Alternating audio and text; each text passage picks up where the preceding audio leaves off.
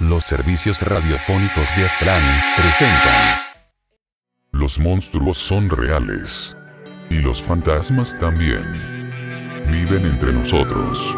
Y a veces, ellos ganan.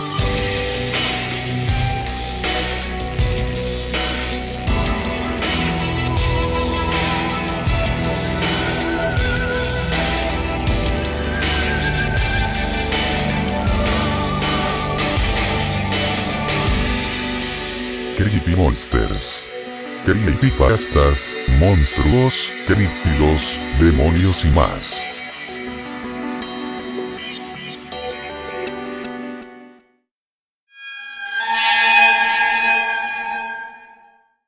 Jeff the Killer.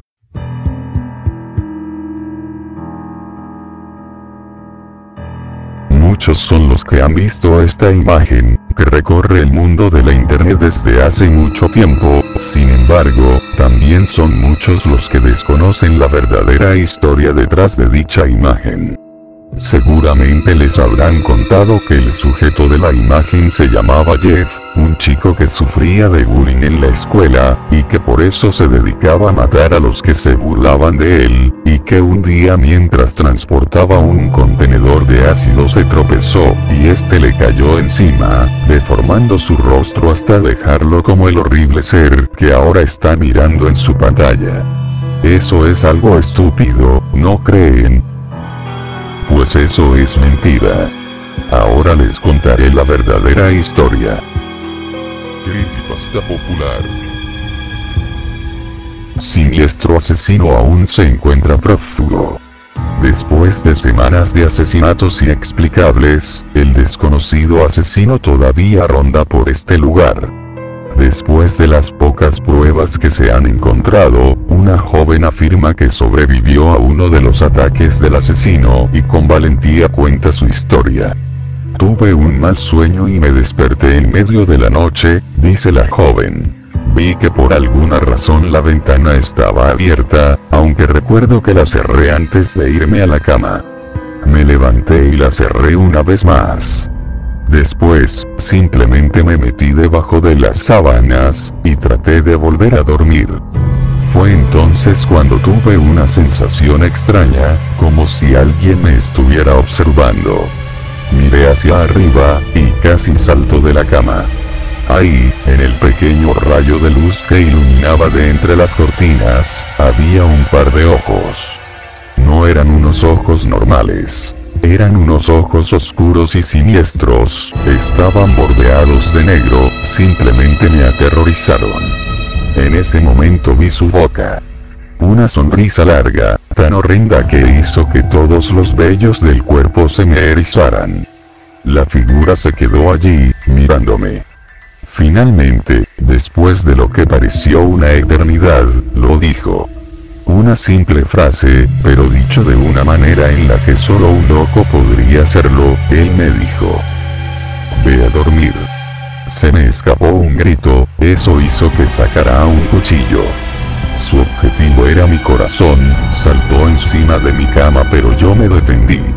Le di una patada, él me golpeó, me sujetó y trató de tocarme. Fue entonces cuando mi padre entró, el hombre encajó el cuchillo en el hombro de mi padre. El hombre probablemente habría acabado con él, si uno de los vecinos no hubiera alertado a la policía. La policía se dirigió hacia el estacionamiento y corrió hacia la puerta. El hombre se volteó y corrió por el pasillo. Escuché un ruido. Como si se hubiera roto un cristal. Cuando salí de mi cuarto, vi que la ventana que estaba apuntando hacia la parte posterior de mi casa se había roto. Miré únicamente para verlo desaparecer en la distancia. Te puedo asegurar una cosa, nunca olvidaré esa cara, aquellos ojos fríos y esa sonrisa psicótica, nunca saldrán de mi cabeza. La policía todavía está en la búsqueda de este hombre. Si ve a alguien que encaja en la descripción de esta historia, por favor póngase en contacto con su departamento de policía local. Bueno, ya sabes qué es lo que hace Jeff, pero, ¿por qué lo hace? Para saberlo, tendremos que retroceder un poco más en el pasado. Historia de origen. Jeff y su familia acababan de mudarse a un nuevo vecindario. Su padre había conseguido un ascenso en el trabajo, y pensaron que sería mejor vivir en una de esas casas de fantasía. Sin embargo, Jeff y su hermano Liu no podían quejarse por la mudanza. Mientras desempacaban, uno de sus vecinos pasó por allí. Hola, ella dijo. Soy Bárbara, vivo al otro lado de la calle, solo quería presentarme, a mí y a mi hijo, se da la vuelta y llama a su hijo. Billy, estos son nuestros nuevos vecinos. Billy dijo hola y corrió de nuevo a jugar en su patio. Bueno, dijo la madre de Jeff, yo soy Margaret, este es mi marido Peter, y mis dos hijos, Jeff y Liu. Cada uno de ellos se presentaron, y luego Bárbara los invitó al cumpleaños de su hijo. Jeff y su hermano intentaron protestar, pero su madre le dijo a Bárbara que les encantaría. Cuando Bárbara por fin se fue Jeff le preguntó a su madre. Mamá, ¿por qué nos invitan a una fiesta infantil?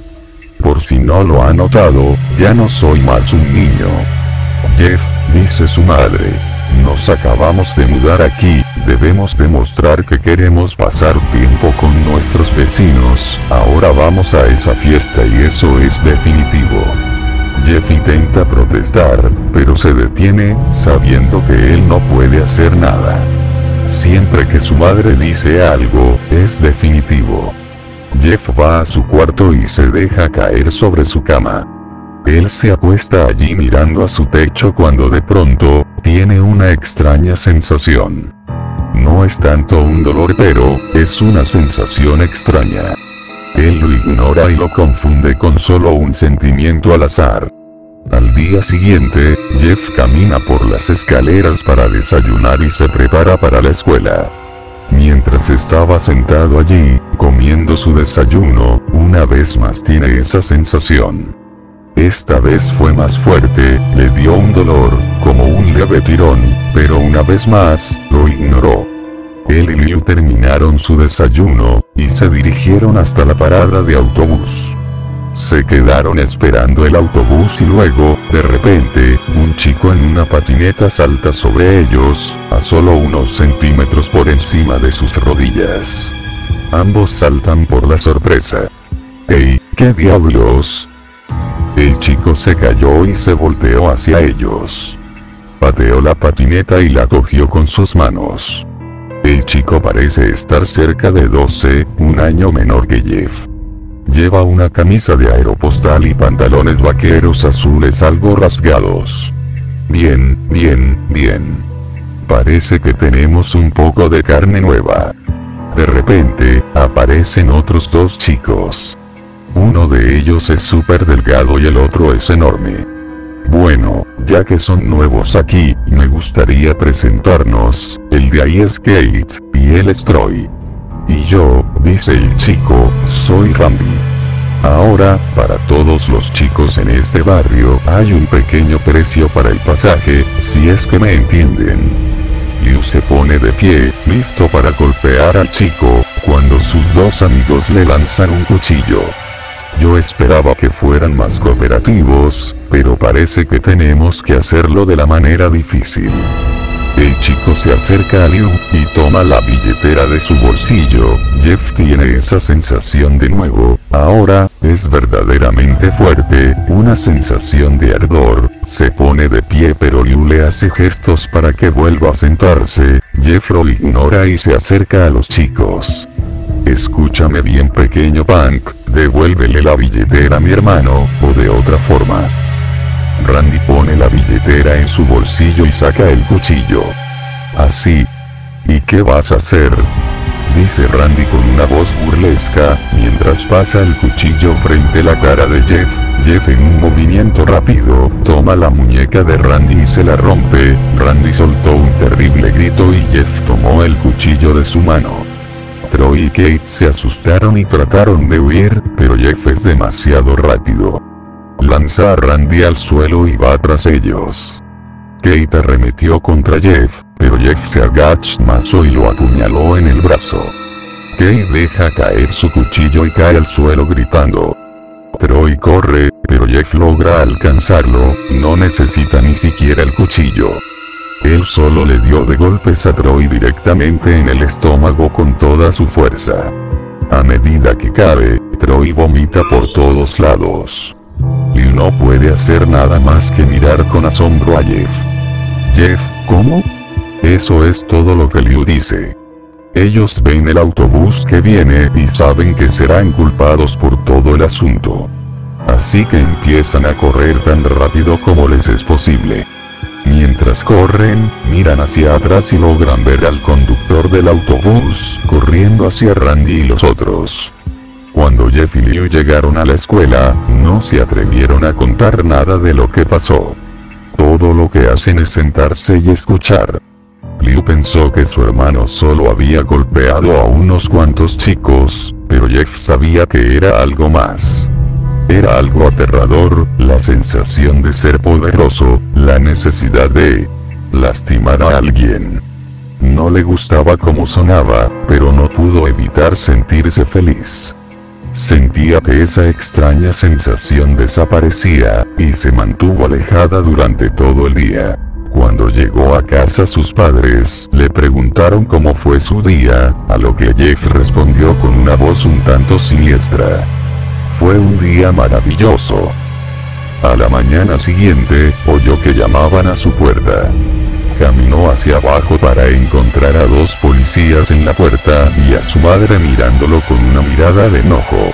Jeff, estos oficiales me dicen que atacaste a tres niños, que no fue una pelea normal, y que fueron apuñalados. La mirada de Jeff cayó al suelo, mostrando a su madre que era cierto.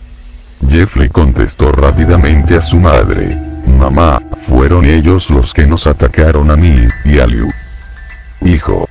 Dijo uno de los policías, encontramos a tres chicos, uno con la muñeca rota, otro apuñalado y el último tiene un gran moretón en el estómago. Además, tenemos varios testigos que los vieron huyendo de la escena.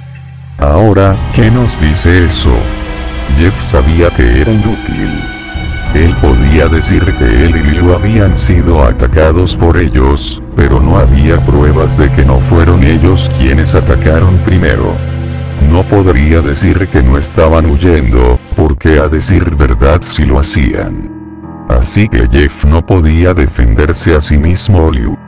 Hijo, llama a tu hermano. Jeff no podía hacerlo, ya que fue él quien golpeó a todos los chicos. Señor, fui yo dijo Jeff, yo fui quien atacó a los chicos, Liu trató de detenerme, pero no pudo. El policía miró a su compañero, ambos estaban muy sorprendidos. Bueno, chico, parece que te espera un año en prisión. Esperen. Gritó Liu. Todos se sorprendieron al verlo con un cuchillo en la mano. Los oficiales sacaron sus armas y apuntaron a Liu. Esperen por favor, no disparen, Jeff es inocente yo hice todo, perdí el control, me golpearon un poco esos bandidos y me enojé. Tengo las marcas para probarlo. Él levantó su camisa para revelar heridas y moretones, como si hubiera estado en una lucha.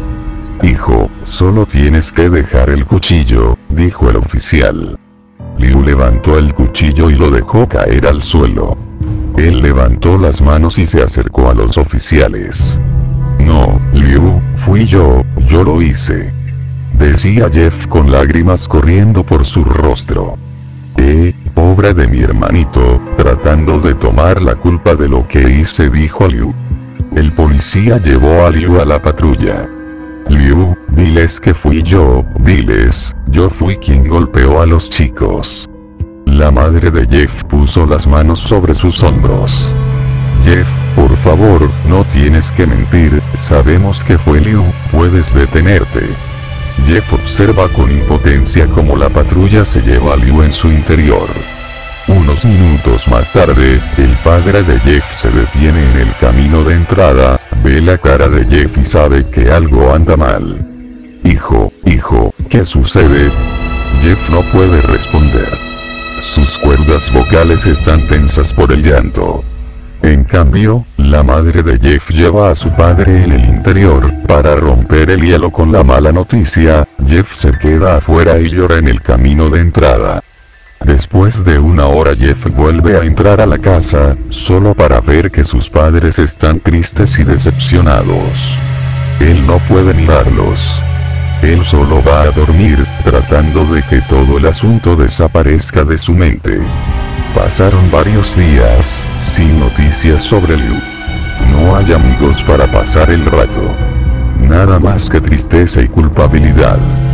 Por lo menos hasta un día sábado, cuando Jeff se despertó y vio a su madre con una cara feliz.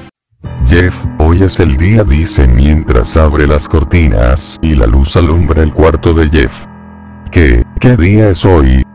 Pregunta Jeff algo adormilado. Hoy es el cumpleaños de Billy, le responde su madre, Jeff se despierta rápidamente y le contesta. Mamá, debes estar bromeando, ¿verdad? ¿Cómo puedes esperar que vaya a una fiesta después de... Hay una larga pausa. Jeff, ambos sabemos lo que pasó.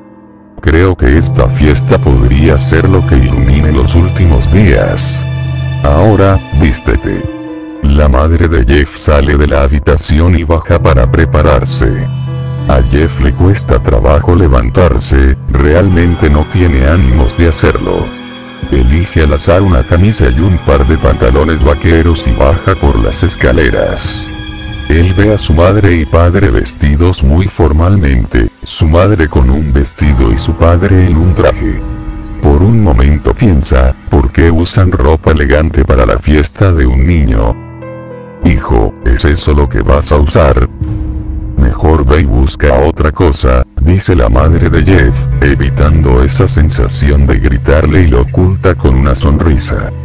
Jeff, a esta fiesta tienes que ir bien vestido, si quieres causar una buena impresión. Dice su padre.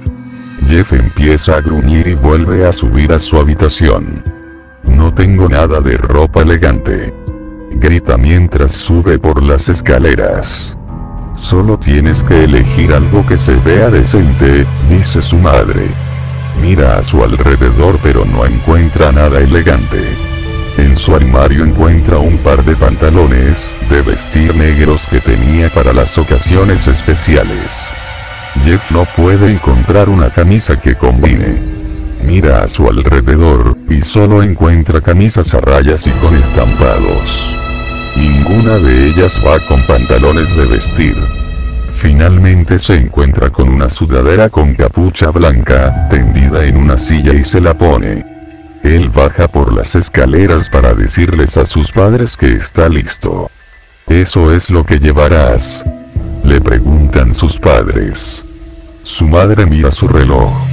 Oh, no hay tiempo para cambiarse, vámonos de una vez, y cruzan la calle hacia la casa de Billy y Bárbara. Tocan a la puerta y sale Bárbara junto a sus padres, quienes los invitan a pasar. Mientras caminan dentro de la casa, pueden apreciar que solo hay adultos, ningún niño. Los chicos están en el patio, Jeff, ¿qué te parece si vas a conocer a algunos de los niños? Dice Bárbara. Jeff camina fuera de un patio lleno de niños. Están corriendo en trajes de vaqueros y se disparan los unos a los otros con pistolas de plástico. Jeff únicamente se queda de pie mirándolos jugar. De repente un chico se le acerca y le entrega una pistola de juguete y un sombrero. Hey, ¿no quieres jugar? Dice. Ah, no creo, eso es para niños, estoy demasiado viejo para estas cosas. El chico lo mira con una cara de cachorrito triste. Porfa, dice el niño. Está bien, responde Jeff. Se pone el sombrero y empieza a fingir disparar a los niños. Al principio piensa que es totalmente ridículo, pero luego comienza a sentir que es realmente divertido. Puede que no sea algo súper genial, pero es la primera vez que él ha hecho algo que tiene fuera de su mente a Liu. Así que juega con los niños por un rato, hasta que escucha un ruido. Es un extraño ruido como de ruedas. Luego, algo lo golpea. Cuando reacciona, ve a Randy, Troy, y Kate, todos saltan la valla con sus patinetas. Jeff deja caer el arma de juguete y se quita el sombrero. Randy mira a Jeff con un ardiente odio. Hola Jeff, tenemos algunos asuntos pendientes. Dice Randy. Jeff ve su nariz magullada por culpa del golpe del objeto que le lanzaron. Creo que estamos a mano, después de todo les pateé el culo a los tres, y a cambio mi hermano terminó en prisión. Será mejor que se vayan, ustedes son una mierda. Le respondió Jeff. Randy tiene una mirada de enojo en su rostro. Oh, no, no hay manera de que me vaya, puede que me hayas ganado una vez, pero eso no se repetirá, de todas formas seré yo quien patee tu culo ahora. Tan pronto como las palabras dejan de salir de su boca, Randy se lanza sobre Jeff. Los dos caen al suelo. Randy golpea a Jeff en la nariz, y Jeff lo agarra por las orejas y le da de cabezazos. Jeff empuja a Randy lejos de él y ambos se ponen de pie. Los niños gritaban y corrían hacia sus padres, quienes aún estaban dentro de la casa. Troy y Kate sacan pistolas de sus bolsillos y gritan. Será mejor que nadie los interrumpa o les volaremos los sesos. Randy saca un cuchillo y apuñala a Jeff en su hombro. Jeff grita y cae de rodillas. Randy empieza a darle patadas en la cara. Después de tres patadas Jeff le agarra el pie y lo tuerce, Randy cae al suelo. Jeff se levanta y camina hacia la puerta de atrás, sin embargo Troy lo agarra. ¿Necesitas ayuda? Troy le pregunta a Randy. Toma a Jeff por el cuello y lo lanza hacia el patio, cuando Jeff trata de ponerse de pie, recibe una patada por parte de Randy, él repite esto en varias ocasiones hasta que Jeff empieza a toser sangre. Vamos Jeff, pelea conmigo. Toma Jeff y lo lanza a la cocina. Randy ve una botella de vodka en la mesa y rompe el cristal sobre la cabeza de Jeff. Pelea. Grita Randy, mientras lanza de nuevo a Jeff en la sala de estar. Vamos Jeff, mira a mí. Jeff levanta la vista, con el rostro lleno de sangre. Yo fui el que consiguió que tu hermano fuera a prisión, y ahora solo vas a sentarte aquí y dejar que se pudra ahí durante un año entero. Deberías avergonzarte. Jeff empieza a levantarse. Oh, por fin. Parece que ya quieres pelear. Jeff está a sus pies, con la sangre y el vodka en su rostro. Una vez más tiene esa extraña sensación, la que no había sentido durante un tiempo. Por fin, vamos arriba. Randy dice mientras corre hacia Jeff. En ese momento algo sucede dentro de Jeff. Su mente se destruye, todo pensamiento racional se ha ido, todo lo que puede hacer es matar. Él agarra a Randy y lo tira hacia el suelo, se pone encima de él y lo golpea directamente en el corazón. El golpe hace que el corazón de Randy se pare. Randy empieza a jadear mientras intenta tomar aire. Jeff toma un martillo que se encontraba cerca, y golpe tras golpe, acaba con Randy. La sangre brota de su cuerpo, hasta que toma un último aliento, y muere. Todo el mundo está mirando a Jeff ahora. Los padres, los niños llorando, incluso Troy y Kate. A pesar de que se rompen fácilmente con su mirada, ellos deciden apuntar sus armas hacia Jeff. Jeff al ver los cañones apuntando en él, corre hacia las escaleras. Mientras corre, Troy y Kate abren fuego. Cada disparo perdido. Jeff sube corriendo las escaleras. Oye Troy y a Kate mientras lo persiguen. Al parecer ya dejaron escapar sus últimas rondas de balas. Jeff se mete en el baño. Toma el estante de la toalla y lo arranca de la pared. Troy y Kate entran al baño armados con cuchillos.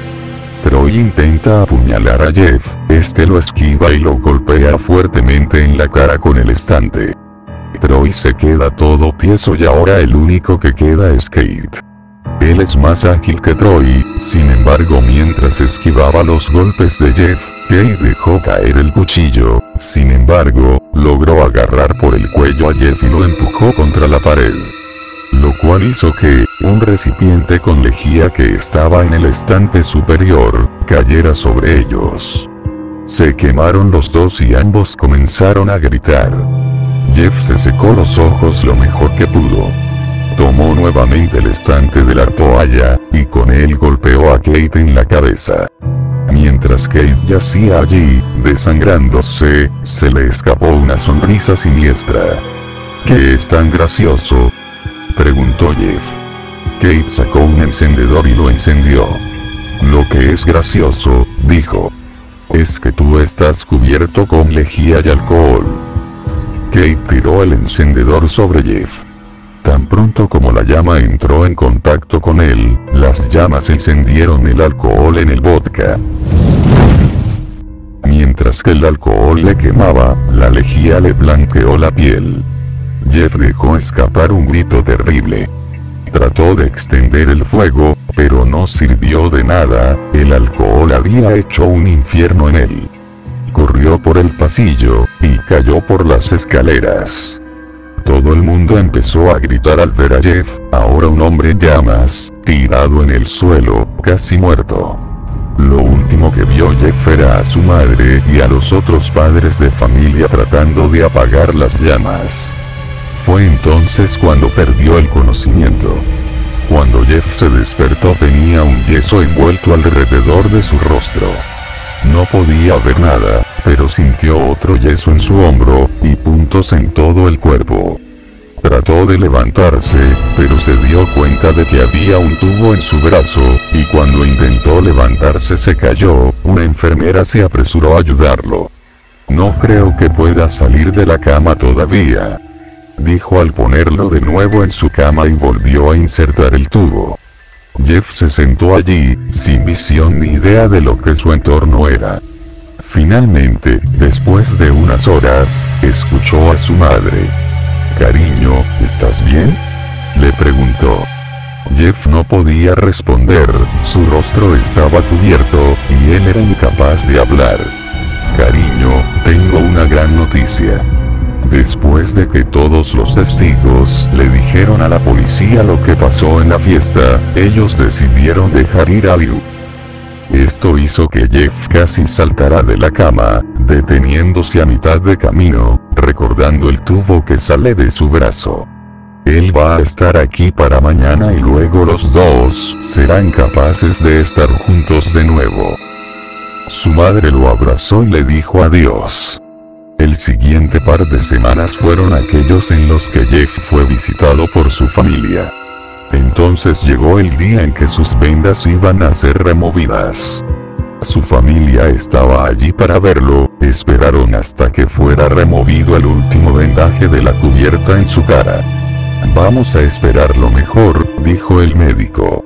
Rápidamente tiró de la última venda, dejando expuesto el rostro de Jeff. La madre de Jeff dio gritos al ver su rostro. Jeff notó los rostros atemorizados de Liu y su padre. ¿Qué? ¿Qué pasó con mi cara? Dijo Jeff. Salió corriendo de la cama y corrió hacia el baño. Se miró en el espejo y vio la causa de la angustia. Su rostro. Era. Es horrible. Sus labios se quemaron, ahora parecen una sombra profunda de color rojo. La piel en su rostro se convirtió en un color blanco puro, y su pelo chamuscado, cambió de marrón a negro. Poco a poco, puso su mano sobre su rostro. Se sentía como una especie de cuero. Volvió a mirar a su familia y luego de nuevo se miró en el espejo. Jeff. Dijo Liu, no está tan mal. No es tan malo. Dijo Jeff. Es perfecto. Su familia quedó completamente sorprendida. Jeff comenzó a reír incontrolablemente, sus padres notaron que sus manos temblaban. Uh, Jeff, ¿estás bien? Estar bien. Nunca me he sentido más feliz. Mírenme, este rostro combina a la perfección conmigo. Decía Jeff mientras se reía a carcajadas. No podía parar de reír. Él se acarició el rostro, mientras se miraba en el espejo. ¿Por qué se comportaba así? Bueno, ustedes recordarán que cuando Jeff peleó con Randy algo en su mente, su cordura, se quebró. Ahora, se quedó como una máquina de matar de mente, sin embargo, sus padres no lo sabían. Doctor.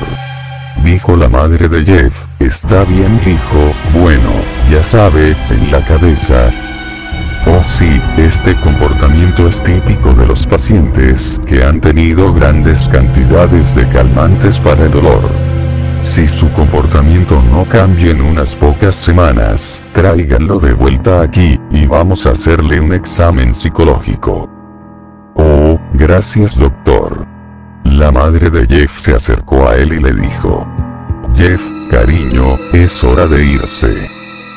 Jeff mira hacia otro lado del espejo, su cara todavía forma una sonrisa loca. ¡Ay mamá! Dijo, y luego continuó riéndose, su madre lo llevó por el hombro, y lo llevó a tomar su ropa. Esto es lo que traía, dijo la señora de la recepción. La madre de Jeff miró hacia abajo solo para ver los pantalones de vestir negro y la sudadera blanca que llevaba a su hijo. Ahora estaban limpias de sangre. La madre de Jeff lo llevó a su habitación y le hizo poner su ropa. Luego se fueron, sin saber que ese sería su último día de vida. Más tarde esa noche, la madre de Jeff se despertó con un sonido que provino del cuarto de baño. Sonaba como si alguien estuviera llorando. Poco a poco se acercó a ver lo que era. Cuando ésta se asomó en el baño vio un espectáculo horrendo. Jeff había tomado un cuchillo y se había tallado una sonrisa en las mejillas. Jeff, ¿qué estás haciendo? preguntó su madre. Jeff miró a su madre. No podía seguir sonriendo mamá. Me dolió después de un tiempo, ahora, puedo sonreír para siempre. La madre de Jeff notó sus ojos, rodeados de negro. Jeff, tus ojos. exclamó. Sus ojos estaban aparentemente sin párpados, no se cerraban. Me cansé y mis ojos comenzaron a cerrarse, como ya no podía ver mi rostro, me quemé los párpados, ahora siempre podré ver mi nuevo rostro. La madre de Jeff comenzó lentamente a retroceder, al ver que su hijo se estaba volviendo loco. ¿Qué pasa mamá? ¿Acaso no soy hermoso? Sí, hijo, si lo eres, déjame ir a buscar a papá, para que pueda ver tu bello rostro. Ella corrió a la habitación y sacudió al padre de Jeff. Mi amor, saca el arma que... Se detuvo cuando vio a Jeff en la puerta, con un cuchillo. Mami, me mintió.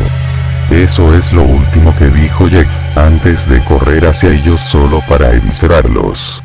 Su hermano Liu se despertó sobresaltado por un ruido. No oyó nada más, por lo que solo cerró los ojos, y trató de volver a dormir.